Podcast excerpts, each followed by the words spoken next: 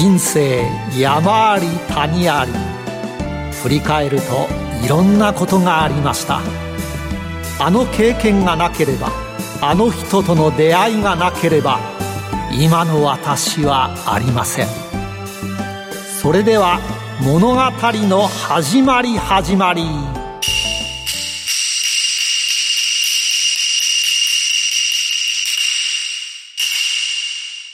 企業トップが語る人生波乱万丈。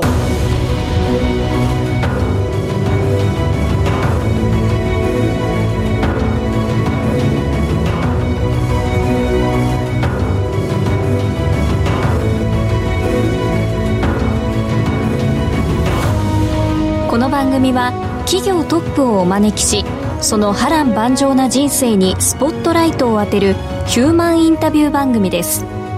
トップに上り詰めるまでのライフストーリーからどんな人生のヒントが得られるでしょうか。本日も進行役は辻るなが務めます。それでは番組の案内人をご紹介します。SBI 証券客員マーケットアナリスト藤本信之さんです。毎度相場の黒神こと藤本でございます。今日のヒューマンは人生波乱万丈っていうのがですねこの番組のタイトルなんですけど、はい、どちらかというとまあ順風満帆といいますかまあそこまで波乱万丈ではない。今まで出ていただいた方が結構強烈な人たちが多かったのでそまあ、そこから比べるとという形ですが、まあ、いろんなヒントがですね得られるんじゃないかなと思います。はい。今日はどんなヒューマンのどんな人生模様が聞けるでしょうか。CM の後たっぷり伺います企業トップが語る人生波乱万丈。この番組はヒューマンホールディングスの提供でお送りします。あらゆる人の自己確立をサポートするヒューマンホールディングス。証券コード2415ジャスダック上場。ヒューマンホールディングスは教育事業を中心にその人材育成のノウハウを活かし人材、介護、保育、IT など数多くの事業を展開。国内から海外までグループのシナジーを活かし、社会のニーズに応える。証券コード2415ヒューマンホールディングスです。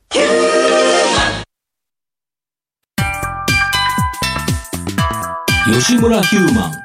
ここ東西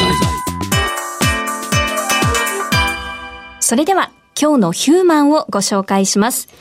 第4回のゲストは証券コード2884東証一部上場吉村フードホールディングス代表取締役 CEO 吉村元久さんです。ようこそお越しくださいました。よろしくお願いいたします。こちらこそよろしくお願いいたします。よろしくお願いします。では早速藤本さんご紹介をお願いいたします。はい。吉村フードホールディングスは東京都千代田区内幸町に本社がある後継者がいない企業や単独では生き残りが厳しい中小食品会社の株式を譲り受け、支援するという非常にユニークな企業だと思います。現在、赤い箱でおなじみのシューマイで有名な落葉食品や日本酒の酒造会社、ピーナッツバター、ゼリー、水産加工物など様々な12社を傘下に持つ持ち株会社です。2016年3月に東証マザーズ上場、ちょうど1年後の今年3月に東証一部に指定外になるなど、急成長している企業です。食品会社を中心に M&A をしているということで、うんでね、私もシューマイ、ここの食べたことがあります。はい。ということで、ね、そうですね、はい。ということで、今日は吉村さんの人生にロックオン。今から吉村ヒューマンの生態を探るべく、トップに上り詰めるまでの人生についてたくさん質問します。一問一答形式でお答えください。それでは、よーい、スタートお父さんの職業は？兄弟で小さな会社をやってました。兄弟は何人ですか？えー、二人です。子供の頃は一言で言ってどんな子でした？落ち着きがないわがままな子供だったと思います。勉強スポーツどっちが好きでした？うんスポーツですね。初恋は何歳ですか？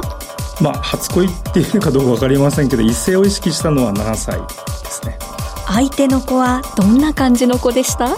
うん美人だったと思います。国語算数英語社会理科どの科目が一番得意ですか？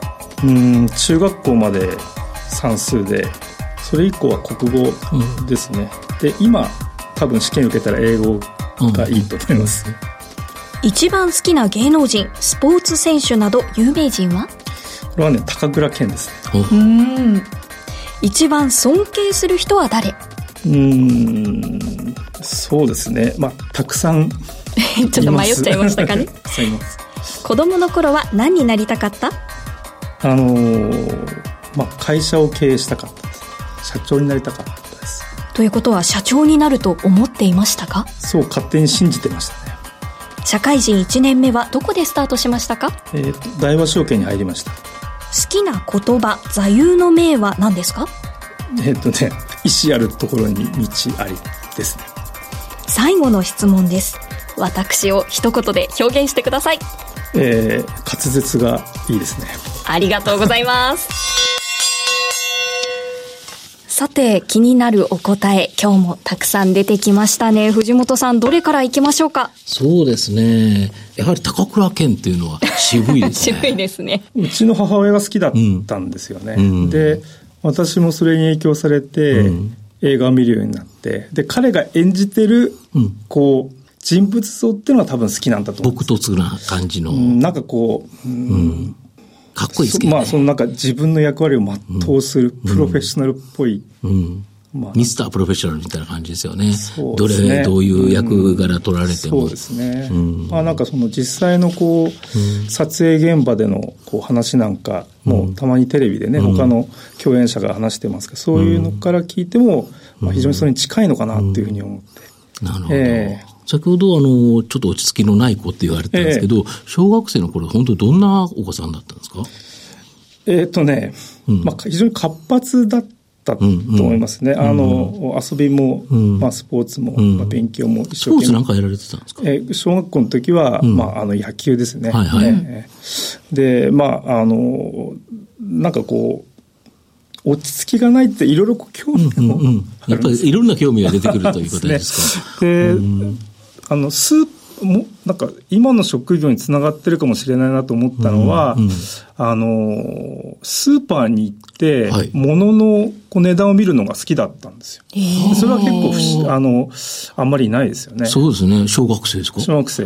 で、あの、僕、札幌だったんですけれども、はい肉の値段とか未だに覚えてて、はいはいはいだから、その、例えば牛肉が198円の 100g ね、はい。豚肉が、うん。うんバラ肉が128円とか、うん。ちょっとお良くなると148円とか、はい。で、あの、羊の肉が売ってて、うんで、マトンはうん 100g49 円で、ラムが98円ってのを未だに覚えてて、で、僕はあの、羊の肉が大好きなのに、なんでこんな安いのかなっていうふうに、安くて得じゃないかっていうふうに思ってたんですけど、まあそういうのが、まあ、実はそのお菓子とか、うん。なんかいろんな生鮮食料品とかも覚えてて、なんかその物の値段を見て、うん。なんか高い安い、割安割高っていうのはなんとなく小さい頃にこう感じてたんえー、ですよね。景気に敏感だったんですね、もうその多頃から。少値段も動くでしょうから、うんそうですねすると、ああ、今は高いなとか、そうそうあ安くなったなとかっていうのが、だけど主主婦みたいな。婦の感覚。え ーですから、あの、好んでこう買い物のお手伝いをしてたですね。で、あの、小学校の時に文集になんか、なりたい人ってよく書いてると思うんですけど、ええそこに何って書かれたんですそれはですね、もはいう大実業家って書いたんです。かはい。そのイメージってどんなイメージだったんですか？うーん。ちょっとわかりづらいかもしれませんけども、うん。ゴッドファーザーパート2の、はい。えーマイケル、はい。ココレルオーネです、うん。の、えーアルパチーノなんですよね。まあ、はい。彼ら非合法でお金持ちなんですけども、うんまあなんかイメージ的にはあんな感じで、そのなんか湖畔に大、うん。邸宅。邸宅があって、うんうん。政治家が来たりとかビジネス相手が来たりして、パーティーうんパーティーして、まあそこでこういろいろしこう仕事の話をするっていう、あのイメージなんですよね。だからまあ本当に大実業家っていうののイメージは間違ってたんですけども、なんかあんな感じうん。をえイイメージししてて大実業家って書いた。なるほど。ですねなんかすごく映画たくさんご覧になってる感じしますよね、そうですここまでお話を伺って。はい、で、ちょっと後で映画の話するんですけど、あの、大学を卒業して、大和証券に入ったっていう、な、どんな仕事されたんですか？ああの事業法人部っていうところに配属されまして、うん、でそこは上場企業の、うん、えー、資金調達のお手伝いとか、資金運用の手伝いをする部署でした。だけど、新入社員で法人って少ないですよね。そうですね。やっぱり営業マン、あの、支店に出されるケースが、僕も日光証券に入ったんであれですけど、支店だったんですけど、そうですね、まああのまあ、その当時、うん、バブル景気で、うん、まあ、仕事も増えたんだと思いますけれども、うん、まあ、新人をこう試しに入れてみるかっていう中で、うん、えー、私たち同期で4人配属されたんですけれども、その前は、その2年前に2人入っただけで、はい、えー、若い人は6人しかいませんでしたね。はい。はいそれで資金調達とか様々なことをやって、もうバブルなので、今ちょっと放送すると、法律に触れそうなこともいっぱいあったっていう感じですかね。そうですね。まあ、あの、実際にいろいろあった方もいらっしゃいましたし、うん、まあ、あの、私自身、あの、大学で金融を勉強したので、うん。はい、えー、なんとなくこう、馴染みがあったんですけども、うん、その、証券会社に関して、それでもやはり、非常に違和感があったというのが、えー、事実ですね。そうですよね。だから最近本でも野村証券の法人なんとか部というような本が出てると思いますけど、全く大和証券でそういう同じような部署にいたとそうです、いうことですよね。一番下っ端でしたけど。はい。はい、とすると、まあ、あの、あそこの本に書いてあったようなことが、大体やっぱり同じような感じで。そうですね。ええ、行われてると。まさに時代も一緒で時代ですよね。ええ、うん。なるほど。で、そこから、なんか海外留学を大学されたとか？はいはい、そうですね、あの留学生に選ばれて、うん、アメリカに2年間、大学院に行かせていただきました。うん、これで、そこで得たっていうか、なんか気づいたことって何かあるんですか？あそれはですね、うん、もう一番大きかったのはやっぱり、うん、えー、いろんな人がいるな。あはいはいはい、多様な。多様な、まあ、はい、いろんな国から、うん、その当時僕が行った大学院は、はい、あの海外から来てる人が多かった。はい。まあ、そういう方針で、海外からの留学生たくさんいたんですけども、はい、まあ、やっぱりその、まあ、日本人のこう価値観とかでやっぱか,、かけ離れてる人もいますし、うん、まあ、エチケットとかマナーとかっていうのも違いますし、うん、やっぱり一番大きかったのは、やっぱりこう、考え方とか価値観とか人とのこう、え付き合いの距離感とか、それって結構、まあ日本人でももちろんありますけど、そのなんか、こう、標準偏差がすごい大きいっていうか、なるほど。えそういう意味で、ブレが大きいっていうことですね。ブレが大きいですよね。ですから、なんか、あの、あ、自分がこう、うんいいと思ったこととか、うん、こうすべきだってことが、うん、まあ、通じないこともあるんだな。世の中、その広い世界の中では、自分が常識だと思ってることは、うん、実は非常識なことかもしれないと。えー、だからやっぱりこう、人と、人との付き合いっていうのは、そういうことを理解しないとダメなんだなっていうのは、改めて、改めてってその時まであんまり分かんなかったですね。同じような。みんな同じようなところで均一なで。で、このボタン押せばこっち出てくるような感じで思ってたんですけど、それはやっぱり違うなっていうことが一番の、まあ、収穫。勉強とかね、あんまそれはあんまり、あの、大きく役立ったってことは僕はあんまりなかったんですけども、まあ、そこでのこう人の触れ合いっていうのはすごく僕は将来、その後、役に立ったと思ってますね。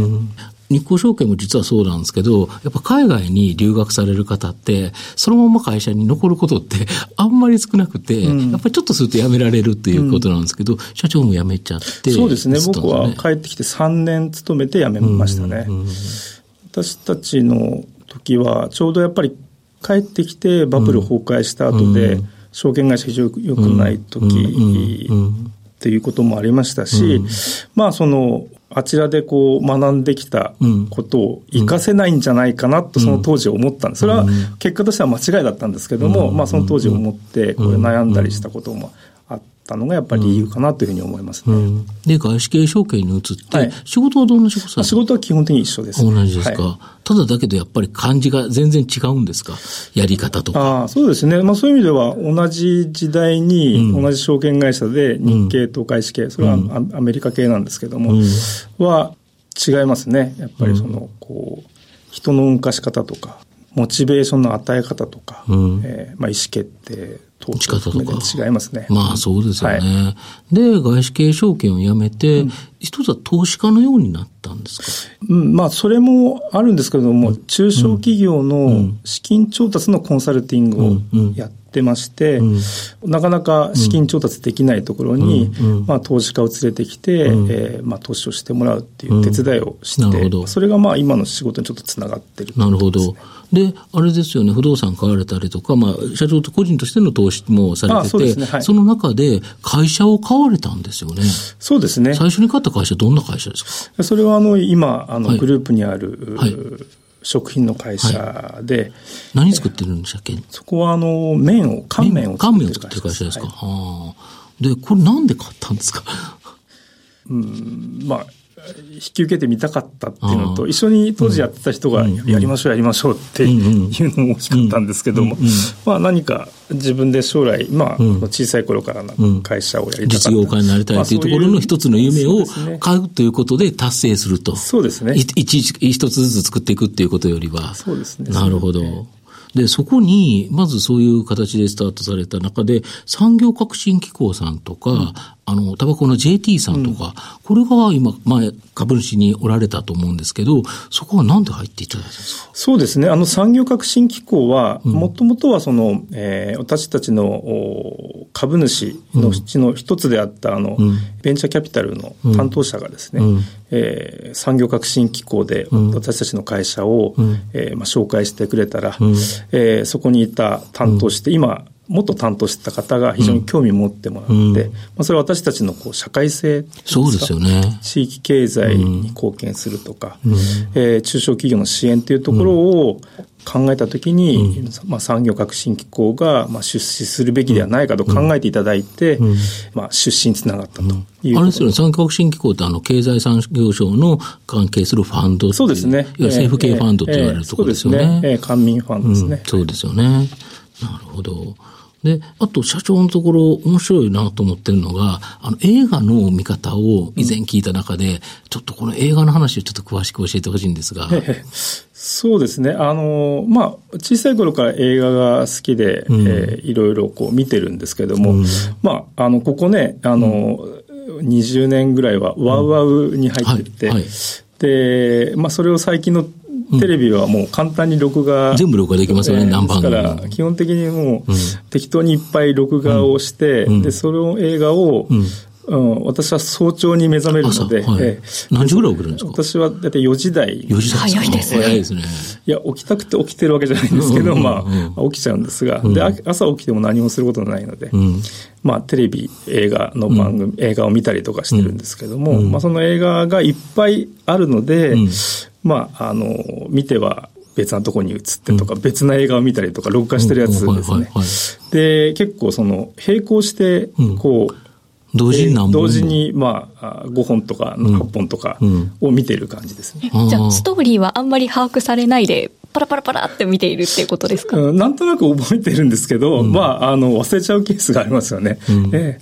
まあ、そんな感じで、こう、並行して、映画をこう何本も見てるって意味ではちょっと変わってるかもしれないですね。うん、で、本もそうみたいですよね。で、あの、本も割と今こう、途中まで読んでる本って多分10冊ぐらいあって、はい、それをまあ、部屋のいろんなところに行って、うんうん、それをこう、うん、読そのタイミングごとにということですか。あやはりなんか興味がやっぱり一つにずっと集中するということよりは、いろんなものに興味を持って、本当にそれをちょっとずつ見て、ちょっとずつっていう感じなんですよね。そうですね。まあ、そう言うと非常に、まあなんか、よく聞こえますけども、単純に秋っぽくて移り気だっていうところもあるのかもしれませんし、うん、まあ、あとは、まあ、よく言えば、うん、まあ、なんか、そういうことに集中してるっていうんですか、ね、いろんな、同時にやることを、こう、まあ、良しとしてるっていうか、それで、まあ、いろいろこう、学んでいくっていうんですか、まあ、一つこう、深くやってから、こう、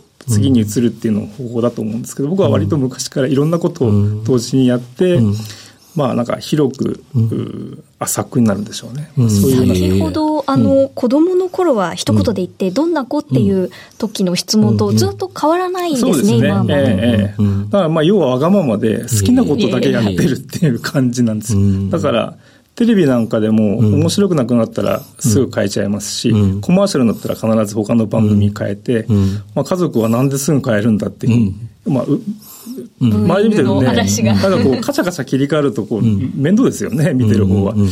まあ、そんな感じで、えー昔から、こう、落ち着かないっていう感じみたいですね。僕だから映画のあの見方を聞いて、やはりあの、漫画で例えると単行本を読む方と、まあジャンプとかあマガジンとか、あの、あれって全部少しずつ載ってるじゃないですか。で、しかも前のやつ覚えてないと、なんとなく、あれの見方かなと、あれはあれでジャンプはすごい楽しかったなと思ってて。そうですね。うえー。ん。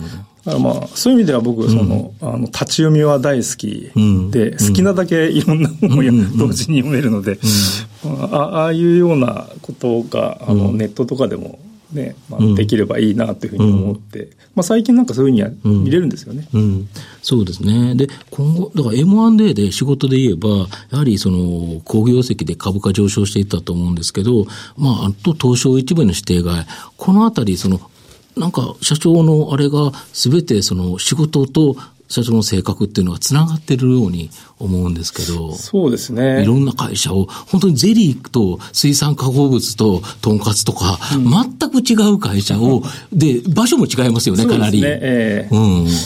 よく、よく見てられますよあね。ーまあ、本当の意味で見てるかっていうと見てないのかもしれないんですけれども、ただまあ、あの、一つのことでこう、深くっていうタイプじゃないんでしょうね、多分ね。で、しかも、その買っている企業というのが、後継者がいなかった。実際に本来黒字だったのに、もう潰そうとしてた会社があったそうですね。ああ、そうですね。ええ。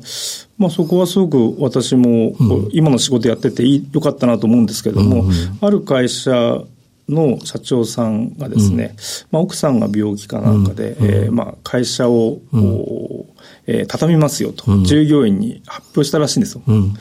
えーで、その時にそれを聞いた、あの、担当の税理士さんがですね、会社黒字なんだから、ん。それはなんか売った方がいいでしょうっていう話で、そんな会社売ったりできるのかっていうことで、まあ私たちのところに話が来まして、僕らはそれを引き受けたわけなんですけども、まあ私たちの会社がなければ、まあ会社としては存続してなかったわけで、まあそういう意味では、あの従業員の雇用も守られましたし、で、しそれを買ってた、で、美味しくて食べてた人もええ守られたということですよね。そういう意味では、まあ、あの、良かったなというふうに思ってます。今あれですよね、中小企業の経営者の方って、なんか年齢が60歳とかいっちゃってて、結構高齢化してるから、後継者のいない方も多いんですよね。い。や、今、本当に多いと思いますね。そうですよね。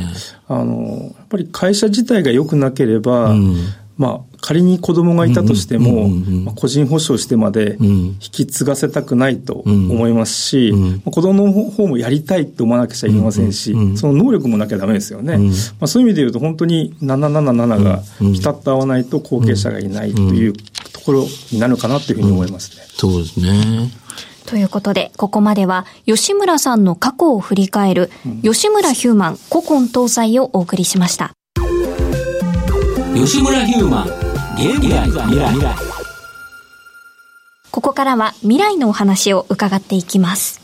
吉村ホールディングスを、えー一言で表現すると、どんな会社ですか？うん、私が思ってるのは、なんか、ふ古くて新しいっていうんですか？古くて新しい。新しいけど古いっていうんですか？その、もともとの、その、グループの子会社自体は、会社自体は、もう百何十年っていう会社もあり、二つほどありますし、はい。えー60年、70年っていう会社もあって、会社自体一つ一つは古いんですけども、それをグループ化して、こう、まあ、あの、えー支援をして、で、グループを増やしていこうっていう意味では新しい試みなんですよね。まあそういう意味で私採用するときに言ってるんですけども、キャッシュフローは非常に安定してる、えー食品の古い会社から上がってきて、まあそういう意味では安心して入ってくださいと。ただ、やってることは、えー非常に新しいので、刺激的ですから、まあそういういい会社、古い会社のいいところと、新しい会社のいいところ、同時に、えー味わえるという意味では、非常に珍しい会社ですよという説明をしております。なるほど。今後、どんな会社にしていきたいですか？僕はですね、うん、あの、まあ、働いてる人が、まあ、尊敬を受ける。うん、あそこの会社働いてる、うん、いい仕事してますね、ということを言われるような会社にしていきたいなと思います。だけど僕、本当に吉村フードホールディングスっていうのは、あの、本当中小の食品会社で困ってるところを、で、しかも儲かってたり、ものすごく技術があったり、いい会社なのに後継者がいないっていうだけでですね、大変になっちゃってる会社を、やっぱり救ってるっていうか、やっぱりそこを助けてるっていうのは、地域の活性化とか、本当に日本経済にとって、僕はなくてはならないし、社長がもっと頑張れば、もっと日本良くなるんじゃないですか？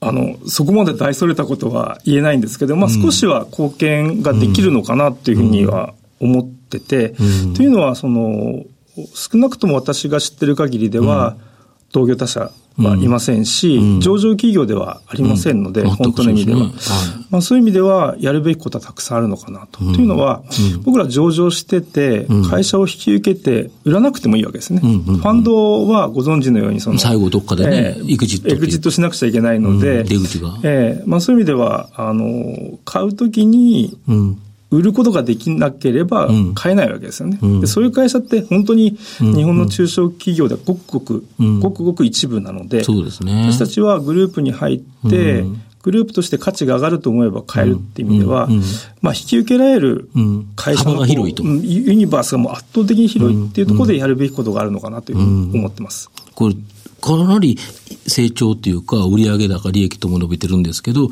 やっぱりこの M&A というのが気になって、どもっと広がっていくという感じですね。そうですね。やっぱりその、後継者がいない会社っていうのは非常に多くて、うん、一方で、後継者がいない会社を引き受けるところってのは本当にいないんですね。そうですね。だからそういう意味では、うん、あの、うん、すごい、まあ、ある意味、追い風でやるべきことがたくさんあるっていう認識を持ってます。うん、うん社長、あの、10年後の会社、あと社長の夢っていうのはどんな感じになりますか？10年後は引退してると思います、えだけど、その時にはやはり、この吉村フードホールディングスっていうのは、もっとその、いろんな企業が本当に集まってくる、すごい会社になってるっていう感じですかね。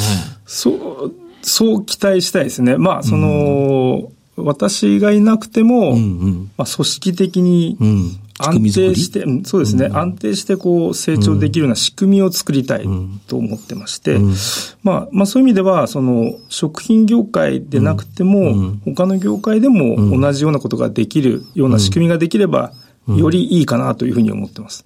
そうですね、うん、日本のその中小企業をなんか束ねていくような存在という形ですよね。ねうん、確かに食品会社だけに偏る必要はないと考えると、まだまだ本当に活躍の場って広がるかもしれないですよね。うんと期待をしておりますで夢は大実業家だったということで、うん、もっともっと吉村フードホールディングス大きくなっていくといいなと思いながらお話を伺っていました。今日のゲストは証券コード2884東証一部上場吉村フードホールディングス代表取締役 CEO 吉村元久さんでした。吉村さんありがとうございました。どうもありがとうございました。